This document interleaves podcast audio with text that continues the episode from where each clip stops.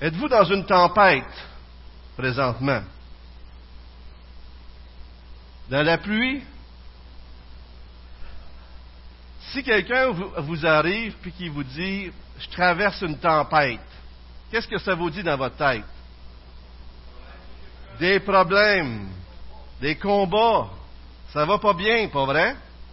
Souvent dans la Bible et dans nos vies, lorsqu'on parle de tempête, on parle des choses difficiles qui nous arrivent, des difficultés à travers lesquelles on passe, c'est la tempête.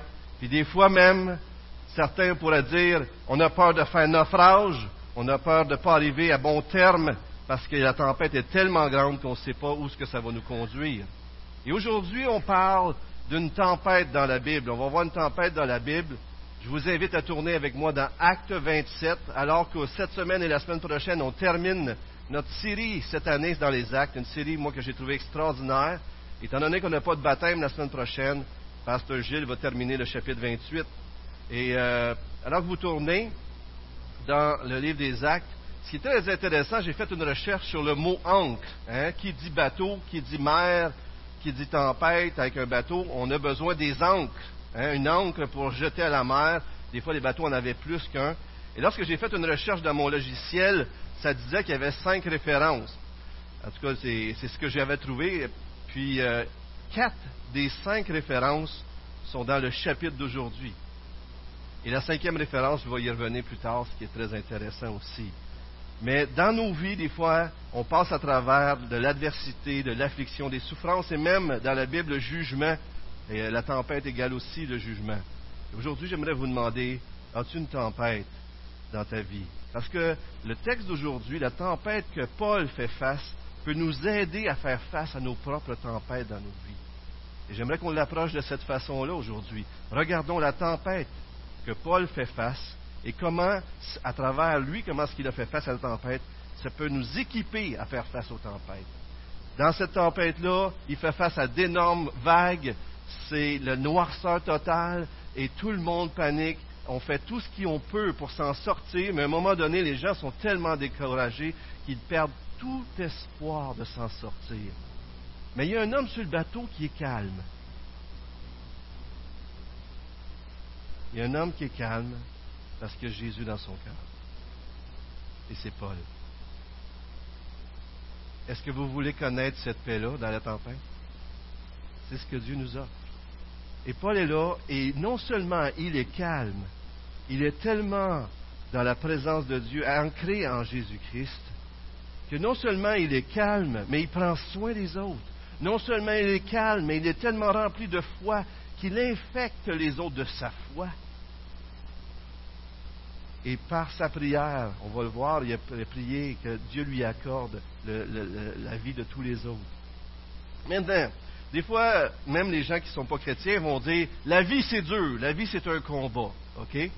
Mais la Bible ne présente pas toujours les difficultés de cette façon-là. Par exemple, pour le chrétien, la vie est un combat, ça dépasse le simple fait des difficultés qui arrivent dans ce monde, des, des malchances ou quoi que ce soit, comment on peut l'appeler, les effets du péché. Pour le chrétien, le combat est d'autant plus dur parce que le chrétien choisit de suivre le crucifié, choisit de s'identifier à Jésus.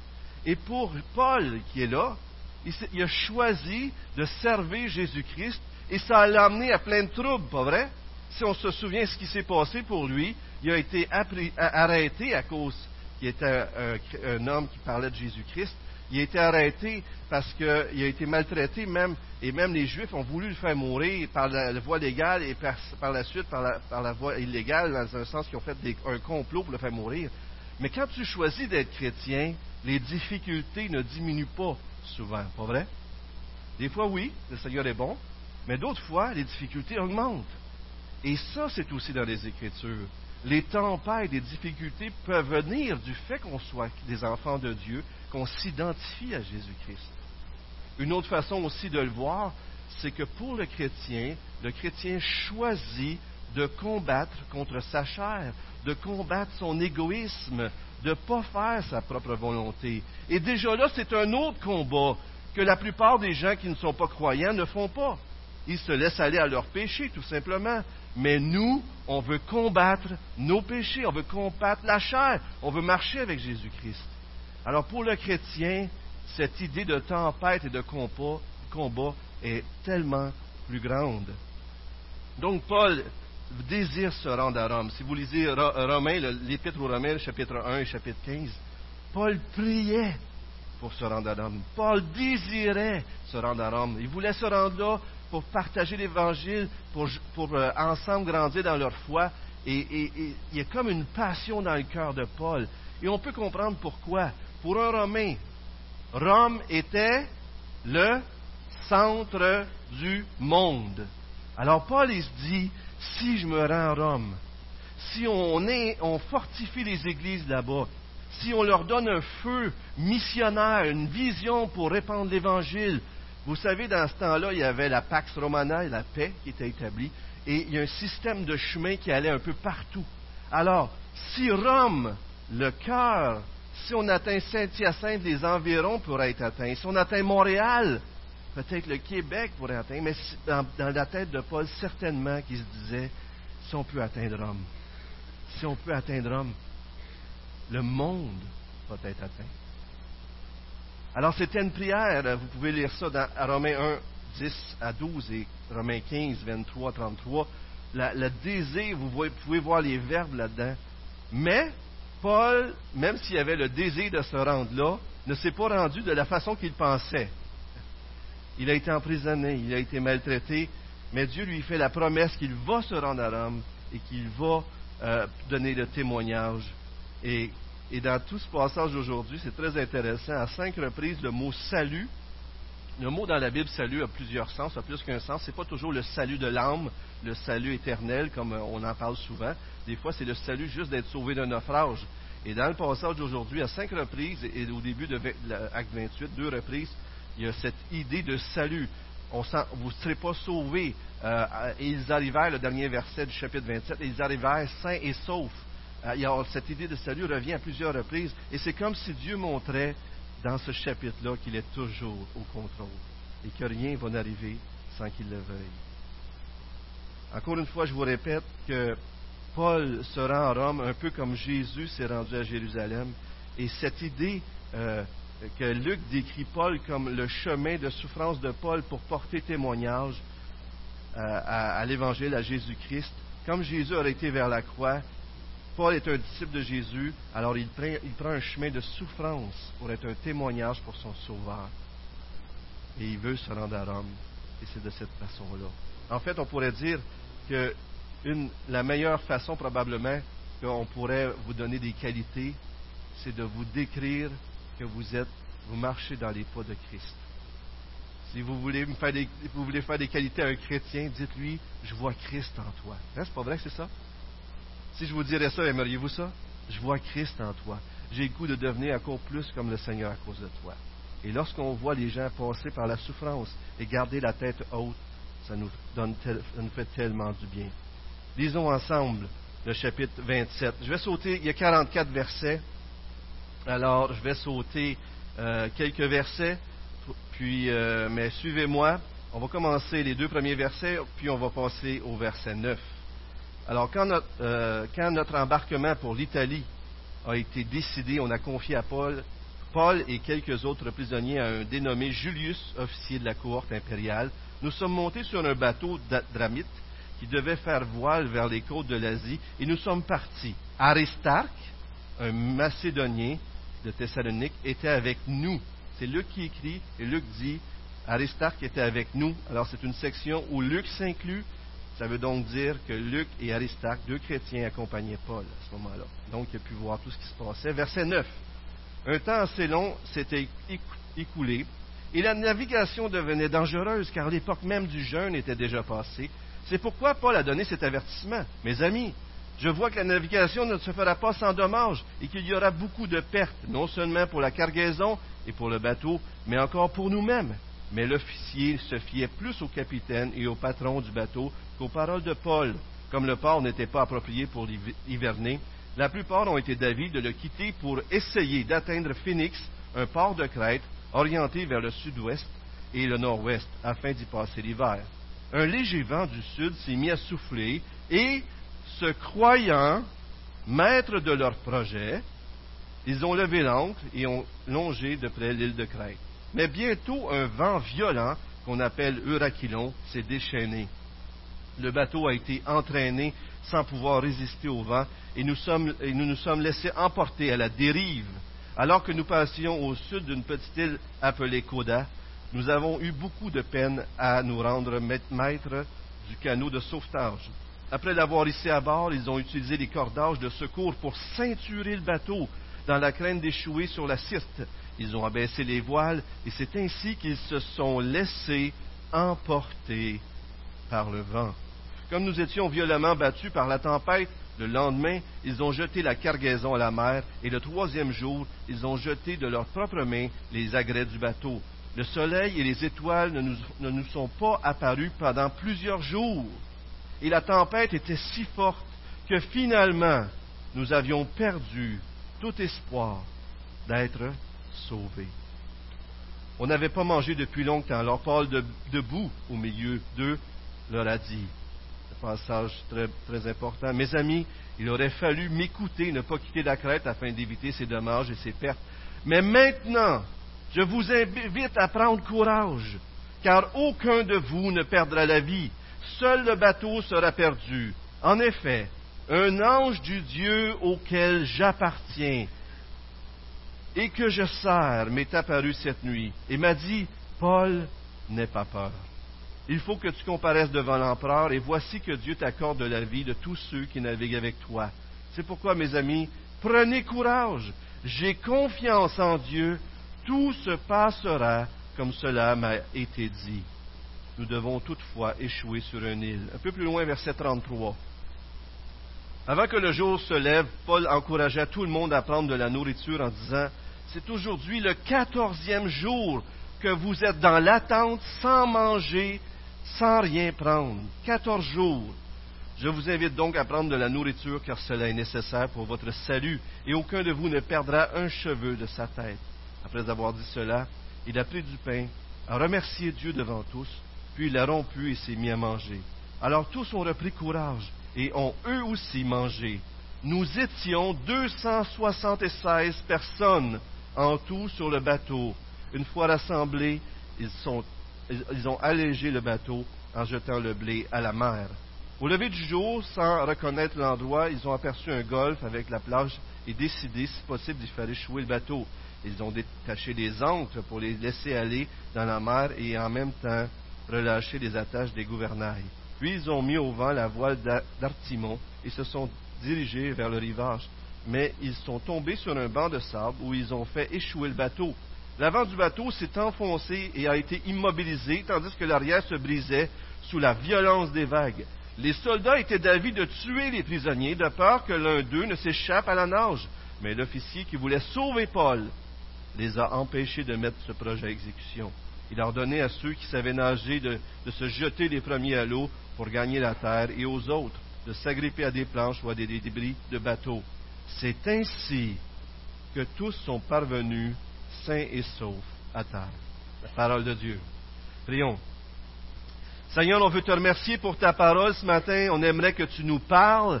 Seigneur, on veut entendre plus que la parole d'un homme. On veut t'entendre toi.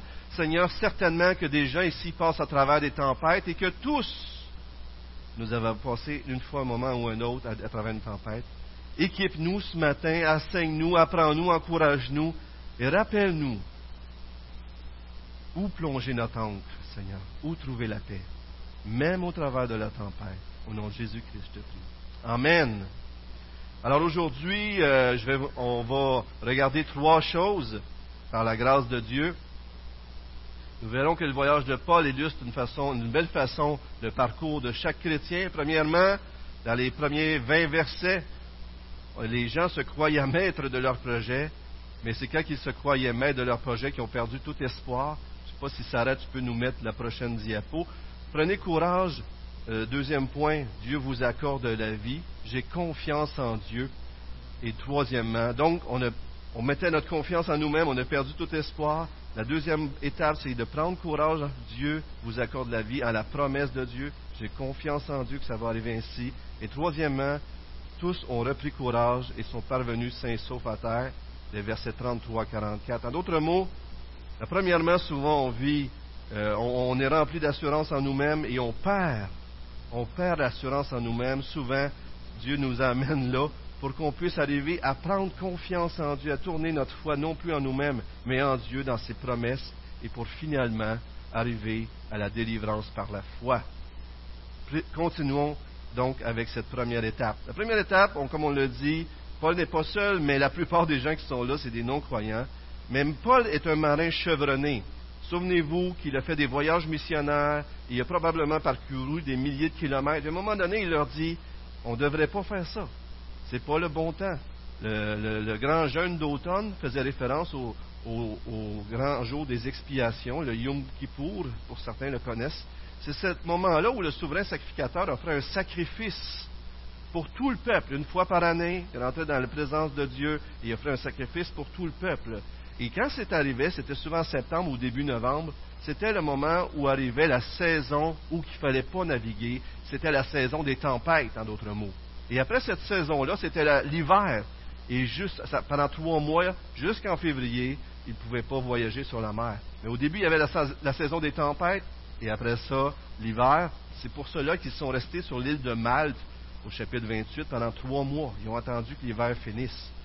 Mais là, ils arrivent là. Paul leur dit, écoutez, je sais bien que c'est peut-être pas le meilleur endroit ici, mais mon expérience vous dit, là, vous ne devriez pas faire ça. Mais ils n'ont pas écouté Paul. Des fois, c'est pas vrai qu'on n'écoute pas Dieu. Des fois, on s'en rend pas compte sur le coup, puis là, à un moment donné, Dieu me l'avait dit. Et on s'entête, on veut le faire de notre façon, on pense être maître de notre destinée. Est-ce qu'il y en a qui ont déjà pensé être maître de leur destinée? Si vous ne levez pas la main, ça va être louche. Levez la main, levez la main, levez la main. Est-ce que vous pensez être maître de votre destinée des fois? Ça n'arrive, pas vrai? On est assez égoïste pour penser ça. À tout le moins, avant d'être sauvé, vous l'avez pensé. Pas vrai? À tout le moins. Et ils ont été à la dérive, le vent s'est levé. L'Euraquilon, c'est un vent euh, très violent, un vent d'ouragan ou un vent de tempête à tout le moins qui vient d'est-nord-est et qui poussait des bateaux vers l'Afrique. Mais quand ça, ça arrivait, ça allait vraiment mal. Et lorsque vous lisez le texte, vous voyez, ouh, ça va pas bien, ça va pas bien, il dérive, euh, il se laisse aller, et euh, c'est terrible. Est-ce qu'il y en a ici qui ont déjà été sur un bateau et qui ont eu le mal de mer? Il y en a qui ont déjà vécu ça, oui? Est-ce que c'est le fun de vivre ça? Je lisais une histoire d'une femme qui était à la, pêche sur la mer, ça devait être la grand-mère. Elle va à la pêche, puis à un moment donné, les vagues probablement et toutes ces choses-là, elle arrive, puis attend ses clés au capitaine du bateau, ses clés d'auto. Puis là, il dit, si vous faites demi-tour, je vous donne mon auto neuve. Imaginez-vous ici, c'est cent fois, peut-être mille fois pire que ce que cette femme-là a éprouvé. Quand tu t'es balayé par les vagues, puis Puis là, à un moment donné, tout ce que tu veux, c'est quoi? Tu veux débarquer, tu veux que ça s'arrête, tu veux que... Arrêtez, je vais vous donner tout ce que vous voulez, arrêtez ça. Le texte dit 14 jours qu'ils n'ont pas mangé. Pourquoi? Peut-être qu'il ne va pas cuisiner, peut-être qu'il était malade, peu importe, peut-être tu as juste le stress. Imaginez-vous, vous avez déjà vu peut-être dans les films où vous avez été sur la Grande Mer, quand tu descends le bateau, puis que les vagues sont tellement hautes que tu ne vois plus l'horizon, puis que là, tu remontes vers le ciel, mais tu vois, pendant 14 jours de temps, une grande partie de ce temps-là, sinon tout ce temps-là, il ne voyait plus les étoiles ni la lumière. Pensez-y, là. Ça devait être terrifiant. À un tel point qu'à un moment donné, ils pensaient que c'était fini pour eux. C'est fini. C'est intéressant de voir dans les versets, euh, les versets, attendez que je les trouve, 16 à 19, ils prennent cinq démarches pour essayer de se sauver, mais ils, ils cindrent le bateau, ils jettent la cargaison, ils jettent des affaires, mais au bout de la ligne, ce qui arrive à comprendre, c'est que nous avions perdu tout espoir d'être sauvés. Ils ont abandonné tout espoir. C'était vraiment des moments terrifiants pour eux. Ils ne savaient pas quoi faire. Est-ce que c'est pas vrai que des fois, dans nos vies, on fait à notre tête, on s'en va, on s'en rend pas compte qu'on le fait à notre tête, puis jusqu'à temps qu'à un moment donné, ça va mal, ça va mal, puis on commence à dire, Seigneur, qu'est-ce qui se passe? Puis là, ça continue d'aller de plus en plus mal, jusqu'à temps qu'à un moment donné, on est tellement découragé, ça nous dépasse, les, les vagues sont par-dessus notre tête, on se dit, qu'est-ce qui va arriver? On est complètement perdu, puis là, on arrive enfin, on se tourne vers Dieu, on dit, Seigneur, je m'en sortirai jamais. Pourquoi qu'on ne le fait pas au début? Mais souvent, il faut que Dieu nous y amène. Pas vrai que c'est comme ça? La vie chrétienne, frère et sœurs, c'est comme ce que Paul a vécu, ça. Oui, ça arrive que des fois l'eau est calme et que tout va bien, mais souvent ce n'est pas le cas. Ils suivent Jésus-Christ. Vous savez, dans Matthieu 14, Jésus envoie ses disciples sur l'eau. On en a d'autres épisodes dans la Bible hein, qui parlent de tempête puis d'eau. En a-tu qui vous, ça vous vient à l'esprit? C'est quoi les autres? Jésus dort dans le bateau. À un moment donné, Jésus envoie ses disciples, Matthieu 14. La tempête vient. Jésus dort dans le bateau, il calme la tempête. Jésus marche sur l'eau. Les autres, ils rament, ils rament, ils rament, ils rament, ils restent toujours à la même place. C'est Jésus qui avait envoyé ses disciples. Il obéissait à Jésus lorsqu'il ramait, il ramait, il ramait, puis il restait sur place. Comprenez-vous ce que je veux dire? C'est que des fois, en obéissant à Dieu, on va passer par l'épreuve pareille. Mais c'est parce que Jésus veut nous rencontrer dans l'épreuve. Est-ce que vous croyez que Jésus veut vous rencontrer dans l'épreuve? C'est souvent là qu'il nous rencontre. C'est souvent là qu'il nous rencontre. Et puis là, Paul, lui, il reçoit cette fameuse promesse extraordinaire qui va se rendre à, Rome, mais il voit toutes ces choses-là, puis on dirait voyons, on dirait que tout va tout croche. Mais eux autres, ils, ils sont dépassés, ils sont découragés, ils arrivent au bout d'eux-mêmes, mais là, on voit à partir des versets 21 et la suite que les choses changent. Alors, Paul, lui, semble calme, semble avoir aucun problème. Il semble être, lui, être ancré à quelque part que les autres ne sont pas. En fait, on pourrait se dire, Paul est un des prisonniers, mais c'est le seul qui ne semble pas être prisonnier. Tous les autres semblent être prisonniers de la peur et du stress et de toutes ces choses-là. Mais Paul, étant un prisonnier, est celui qui est le plus libre de tous les bateaux. Pourquoi? Parce que Jésus-Christ est dans sa vie. Est-ce que vous avez Jésus-Christ dans votre vie? C'est une question à se poser ce matin. Très important. Paul était ancré en Dieu par Jésus-Christ, était l'ami de Jésus-Christ, comme Jean 15 nous dit. Et vous savez, il y a, quelqu'un qui a dit une phrase, euh, j'ai vraiment aimé ça. Il dit, un ami nous laisse toujours entrer, mais ne nous abandonne jamais. Un ami nous laisse toujours venir à lui, et ne nous abandonne jamais. Jean 15, Jésus il dit à ses disciples, vous n'êtes plus juste des disciples, vous êtes mes amis, parce que je vous ai dit tout cela. Est-ce que vous êtes l'ami de Jésus? Être l'ami de Jésus, c'est d'avoir une relation si profonde avec lui qu'on entre en relation avec lui, et lorsque ça va mal, il nous laisse entrer, parce que tout fait pour qu'on entre en sa présence. Et il ne nous abandonne jamais. Paul était l'ami de Jésus et la présence de Dieu faisait toute la différence.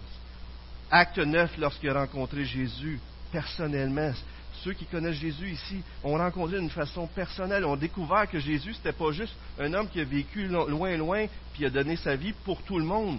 Mais ceux qui ont rencontré Jésus ici ont découvert que Jésus était mort pour eux. Jésus est mort pour moi. Est-ce qu'il est mort pour toi? Et s'il est mort pour vous, vous l'avez rencontré d'une façon personnelle. Il est devenu votre ami. Acte 18, Jésus parle, il est à Corinthe, il parle à Paul à Corinthe. Il dit Parle, ne te tais point, car j'ai un peuple nombreux. Ne crains point, personne ne va mettre ta main sur toi. Acte 23, Jésus réconforte euh, Paul à Césarée, prisonnier, tout ça. Il dit Tu vas te rendre à Rome. Acte 27, on va le voir encore là, là. Jésus envoie un ange pour réconforter Paul. 2 Timothée 4,16, quand tout le monde l'a abandonné, quand il a fait sa défense devant le Rome. C'est excellent, on peut laisser ça là, ma soeur.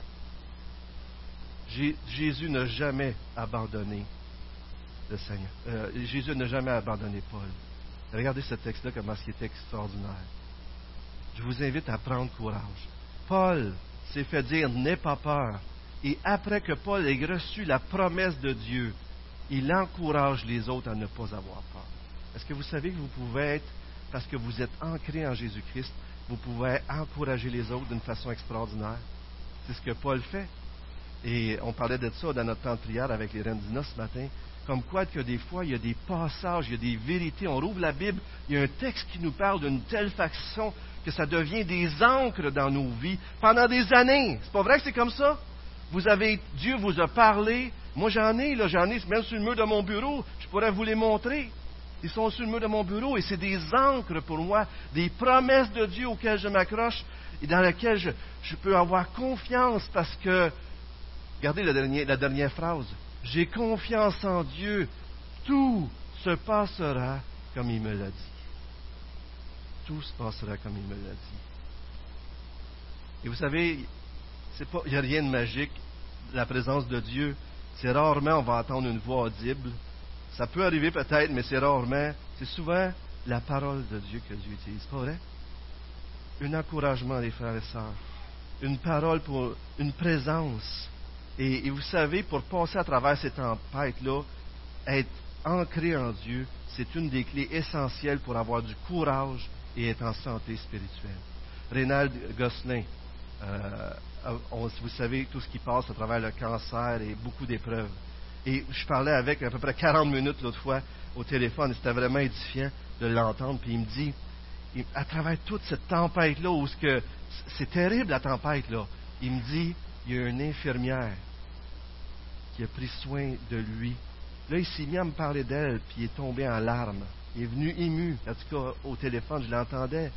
Je ne sais pas ce que j'aurais fait sans elle. C'est pas une chrétienne.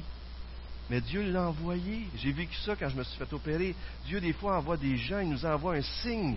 Puis on sait que derrière la personne, c'est Dieu. Puis là, il me parlait qu'il y a une chrétienne à un moment donné qu'il a rencontrée à l'hôpital. J'ai parlé avec un autre frère qui était à l'hôpital, puis il dit, lui, c'était moins pire. Alors, mais lui, il dit, il y a des gens qui passaient dans la, chambre avec lui, puis il, les évangélisait un après l'autre. Fait qu'il est resté là quelques semaines, puis il parlait d'évangile, puis il parlait d'évangile. Puis là, la présence de Dieu était là dans la tempête.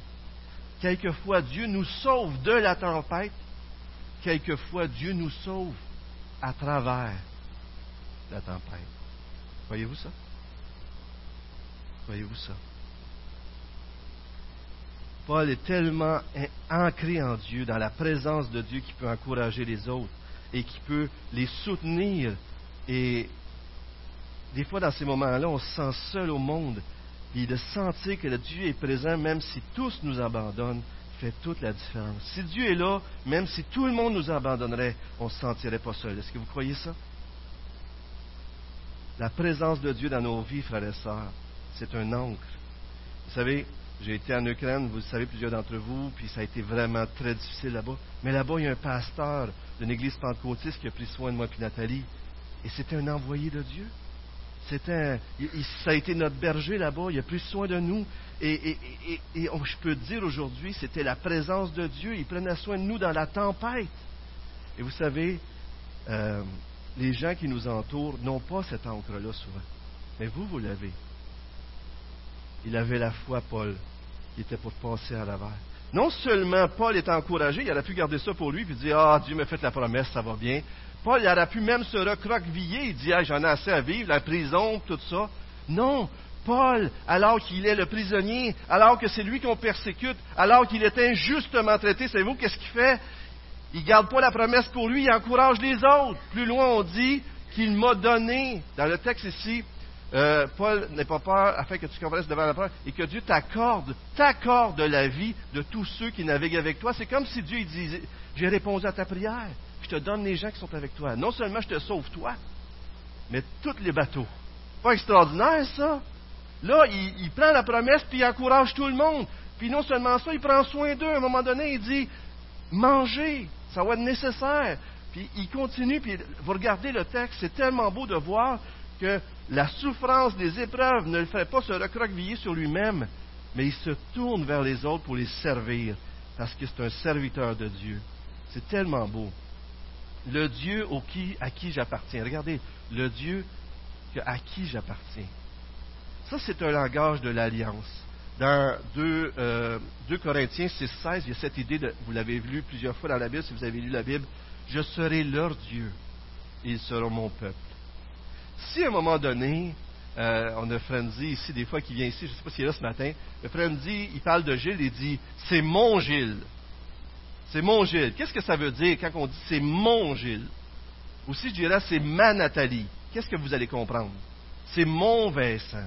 C'est ma Catherine. C'est ma Sarah. C'est ma Audrey. C'est mon Nathan. Qu'est-ce que vous comprenez quand je dis c'est mon Dieu C'est. Qu'est-ce que vous comprenez? Si j'arriverais à la pharmacie puis je dirais Hey, toi, t'es mon, euh, es mon Paul. Qui, t'es qui, toi? Si je dis c'est ma Nathalie, c'est parce que j'ai une relation profonde avec elle. C'est parce qu'on est tellement intimement liés que pour moi, je lui appartiens et elle m'appartient. C'est mes enfants, c'est ma femme. Paul dit, le Dieu à qui j'appartiens. Est-ce que vous pourriez dire ça? Le Dieu à qui j'appartiens, que j'adore, que je sers. Ce Dieu-là me fait une promesse, puis je sais qu'il va respecter sa promesse. Vous pouvez avoir confiance. Et à travers Paul, les gens sont sécurisés. C'est énorme, c'est tellement magnifique. Et à travers la présence de Paul, les gens sont, sont encouragés finalement, non seulement au début, on, des fois, on met nos confiances en nous, on perd notre confiance, on se tourne vers la parole de Dieu. Vous savez ce qui serait le pire de tout, frères et sœurs? Lorsque ça va mal, des fois, on se détourne de Dieu. Il faut que je le dise. Des fois, on se détourne de Dieu, on a de la misère à lire la Bible, on a de la misère à, voir les Écritures. Frères et sœurs, c'est là qu'on a le plus besoin de se tourner vers Dieu. Lorsqu'un enfant a mal, qu'est-ce qu'il fait? Il part-tu en courant, loin de ses parents? C'est ça qu'il fait? Est-ce que des fois, en tant que chrétien, c'est ça qu'on fait? On a mal, puis là, on lit plus la Bible. Puis là, on met de côté la prière. Lorsque la tempête est là, savez-vous qu'est-ce qu'on a besoin? S'accrocher. Pas à ça, là. Mais s'accrocher à Dieu. On a besoin d'être proche. Vous savez quoi? Vous allez vivre Dieu va vous parler d'une façon extraordinaire si vous faites ça. Pas vrai que c'est là que Dieu nous parle, on souffre, tout va mal, on ouvre la parole, puis là, il nous dit une phrase, bang! Puis là, on retrouve la paix comme ça. Il y en a qui ont vécu ça? Amen? Amen. Amen. Troisièmement, ils reprirent courage et ils arrivèrent à Saint-Saul. Ici, on voit qu'il a rendu grâce pour le repas, mais on comprend que c'est le contexte qui nous dit si ça parle du repas du Seigneur ou pas. Et dans ce contexte-là, c'est clair que la plupart des marins étaient des non-croyants. Fait qu'il a juste rendu grâce. Mais devant tous les marins, devant tous les soldats, il a rendu grâce près de 300 personnes. Il rend grâce devant tout le monde, il honore son Dieu. C'était pas le repas du Seigneur, même si des fois ça peut paraître de ça, mais c'était pas ça. Et là, il, rend grâce et il mange, il donne l'exemple. C'est comme un marin qui dirait Dieu va nous, emmener quelque part, mais il tire la voile, mais il dit, il n'y a même pas de vent, mais je tire la voile parce que j'ai foi en Dieu. C'est comme le fermier qui dirait, ouais, mais il annonce pas de pluie pendant des semaines, mais moi je t'aime parce que j'ai confiance que Dieu va faire, va arroser la semence. La foi agit même si on ne voit pas. Et Paul rend grâce, il mange et il encourage tous les autres à faire de même, et ça fait toute une différence. Vous savez, frères et sœurs, euh, la semaine passée, j'avais, un conflit, j'étais avec les anciens, il y avait une, pas, un conflit, mais euh, euh, à l'intérieur, j'avais un, dilemme, puis j'étais stressé par quelque chose, puis j'ai confié ça aux, anciens. Et là, les anciens se sont mis à prier pour moi et avec moi. Et vous savez ce que ça m'a fait? Vraiment du bien. C'est comme si leur foi me redonnait encore plus de foi. C'est comme si leur prière me tournait mes yeux vers Jésus. C'est comme si leur prière me disait, ça va s'arranger, ça va aller mieux. Lorsque nous-mêmes, on est rendu tellement découragés qu'on dirait qu'on a un manque de foi, des fois on a besoin des autres frères et sœurs, de leur foi, pour, pour nous redonner la foi. Est-ce que vous, vous avez déjà vécu ça? Vous êtes découragé, puis là, un frère, une soeur arrive, il vous donne une parole extraordinaire, ou ils font juste prier avec vous, ou ils font juste être là. Souvent, tout ce qu'on a de besoin, c'est de la présence d'un frère et d'une sœur qui nous prend dans ses bras, qui nous écoute et qui prie avec nous. Vous croyez ça? La foi, votre foi, peut encourager les autres, et la foi des autres peut vous faire du bien, frère et sœur. La tempête peut être un bénéfice pour les autres aussi. On ne sait pas, mais ces gens-là ont été exposés à l'Évangile et peut-être plusieurs sont venus au Seigneur.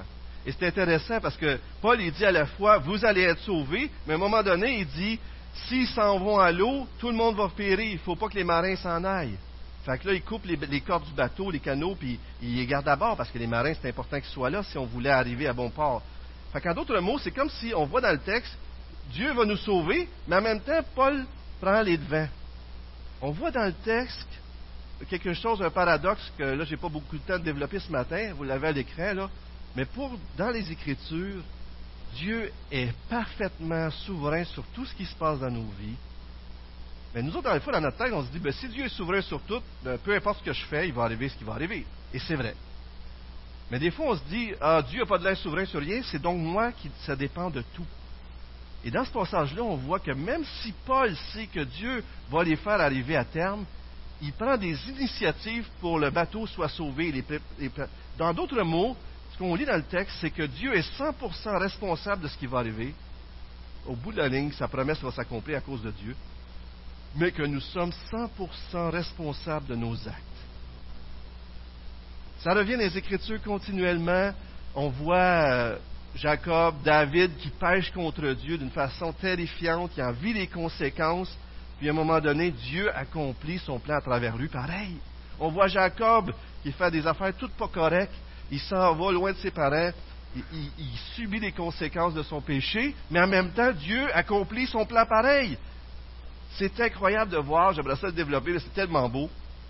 Mais dans les Écritures, c'est important dans la tempête de se souvenir que nos actes ont des conséquences et que c'est probablement des fois à cause de nous qu'on est dans les tempêtes. Mais en même temps, c'est bon de se souvenir que malgré nos actes et malgré les conséquences qui arrivent, Dieu est souverain par-dessus tout cela. Et oui, on va peut-être souffrir, mais ses plans vont s'accomplir. C'est-tu beau de voir ça? Et c'est important qu'on se rappelle cette vérité-là. On se rappelle que tout concourt au bien de ceux qui aiment Dieu.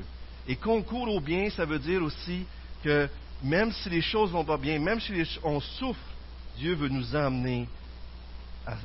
la Bible nous montre clairement que même si les gens vous veulent du mal, Dieu va le tourner en bien, d'une façon ou d'une autre. Que ce soit ici-bas ou au ciel, on va peut-être même être mis à mort, mais ça va être pour la gloire de Dieu. Vous croyez ça? Une autre chose qui est évidente, c'est que souvent la tempête est employée par Dieu. Pourquoi? Pour nous faire sanctifier, pour nous faire grandir à son image. Et Dieu veut vous transformer. Des fois, nous, on regarde, on veut se rendre à Rome. Dieu dit, moi, je m'intéresse pas mal au chemin que tu vas faire d'ici à Rome. Dieu veut nous transformer. Et dans nos tempêtes, il nous libère des idoles. La seule maladie, la seule maladie qui est dangereuse pour le chrétien, c'est le péché. La seule maladie qui peut nous faire mourir, c'est le péché. J'aimerais inviter les placeurs à s'avancer pour le repas du Seigneur alors que je termine mon message. Les gens sont arrivés à Rome, sont arrivés euh, proches à s'en vers Rome en toute sécurité. Et Paul, c'est pas lui qui a calmé la tempête comme dans les évangiles, c'est Jésus qui a calmé la tempête. Mais Paul était un récipiendaire de la grâce et il est devenu un moyen de grâce pour les gens qui l'entouraient. Et nous aussi, c'est la même chose. On peut, on n'est pas, on a reçu la grâce et à cause de ça, aujourd'hui, on peut communiquer la grâce aux autres. Mais pour recevoir la grâce, vous devez être des amis de Jésus-Christ. Et pour devenir l'ami de Jésus-Christ, vous devez mettre votre confiance en lui, croire en l'Évangile. Avez-vous mis votre confiance en Jésus-Christ? Vous avez-vous confié votre vie entre ses mains? Avez-vous reconnu que sur la croix, il est mort pour tes péchés à toi? Pas juste pour les péchés des autres, mais pour tes péchés à toi. Est-ce que vous croyez ça? Qu'il est mort pour vos péchés? Au milieu, est-ce qu'il y en a qui y croient? Oh, c'est pas, pas clair. Mes amis, mes amis, mes amis, comment? Est-ce que vous croyez ici que Jésus est mort pour vous? Oui. Oui, oh, oh, oh, ici, là. Ici, vous croyez que Jésus. Ici? Ah, c'est bon ça. C'est important, frères et sœurs. Lorsque Jésus était sur la croix, il a été traité comme quelqu'un qui est un, voleur, un menteur, parce que Donald était menteur. Il était traité comme un voleur parce que Donald était voleur. Quelqu'un qui, convoitait, parce que c'est moi qui convoitais, mais c'est lui qui était traité comme celui qui convoite, comme un meurtrier par sa langue et par son cœur. Parce que, mais c'était moi, ça, qui faisais ça. Mais c'est lui qui été traité comme ça pour que moi, j'aie la paix sur le bateau, pour que moi, je sois libéré. Vous savez, euh, le passage d'Hébreu ici nous parle. Regardez le verset 18. Nous, dont le seul refuge, qui est souligné, nous, dont le seul refuge a été de saisir, notre seul refuge, ça a été de saisir Jésus-Christ, saisir l'espérance de l'Évangile qui nous a été proposé. Cette espérance, nous la possédons comme une encre solide et sûre de l'âme qui pénètre au-delà du voile. En d'autres mots, Jésus est rendu au ciel dans le temple céleste. Et cette foi, cette foi-là qui nous donne cette espérance-là, qu'on est attaché à Dieu, là où Jésus est établi grand prêtre pour toujours. Je termine ici avec une application euh, dans Matthieu 12, 39 à 41. Jésus dit Je suis comme Jonas. Une autre histoire dans la Bible, une tempête, c'est Jonas. Vous vous souvenez? Jonas s'en va, c'est la tempête. Pourquoi c'est la tempête dans le bateau de Jonas? Vous en souvenez-vous pourquoi? Il n'avait pas obéi à Dieu. Dieu, il dit, fais ça. Jonas part de l'autre côté pour lui désobéir. Il s'en va sur le bateau et tout le monde sur le bateau est en péril à cause de Jonas. Jésus dit, je suis comme Jonas. Trois jours, trois nuits, il est passé dans l'eau. Moi, je vais passer trois jours, trois nuits dans la terre. Il se compare à Jonas. Et vous savez quoi? Jonas a dit, jetez-moi à l'eau. Ça va arrêter. C'est fou, hein? Plutôt de se repentir, lui, il dit, jetez-moi à l'eau. Jetez-moi dans la colère de Dieu. Jetez-moi dans la colère de Dieu. Ils prennent Jonas, ils le jettent à l'eau, la tempête arrête. Les gens du bateau, ils disent, ah, c'est Dieu. Et on va faire des sacrifices à Dieu. La tempête dans l'eau est une belle image de la colère de Dieu. Et Jésus a été jeté dans la colère de Dieu pour qu'on puisse vivre le calme dans nos vies. Jésus a subi, a, pris sur lui la colère qui t'était destinée, qui m'était destinée, pour que je puisse avoir un encre solide dans les tempêtes et que même quand tout va mal, quand même je fais face à la mort, je puisse avoir la paix. Est-ce que vous croyez ça? C'est ce qu'on célèbre ce matin. Jésus a subi notre colère pour qu'on puisse avoir la paix. Pendant qu'on distribue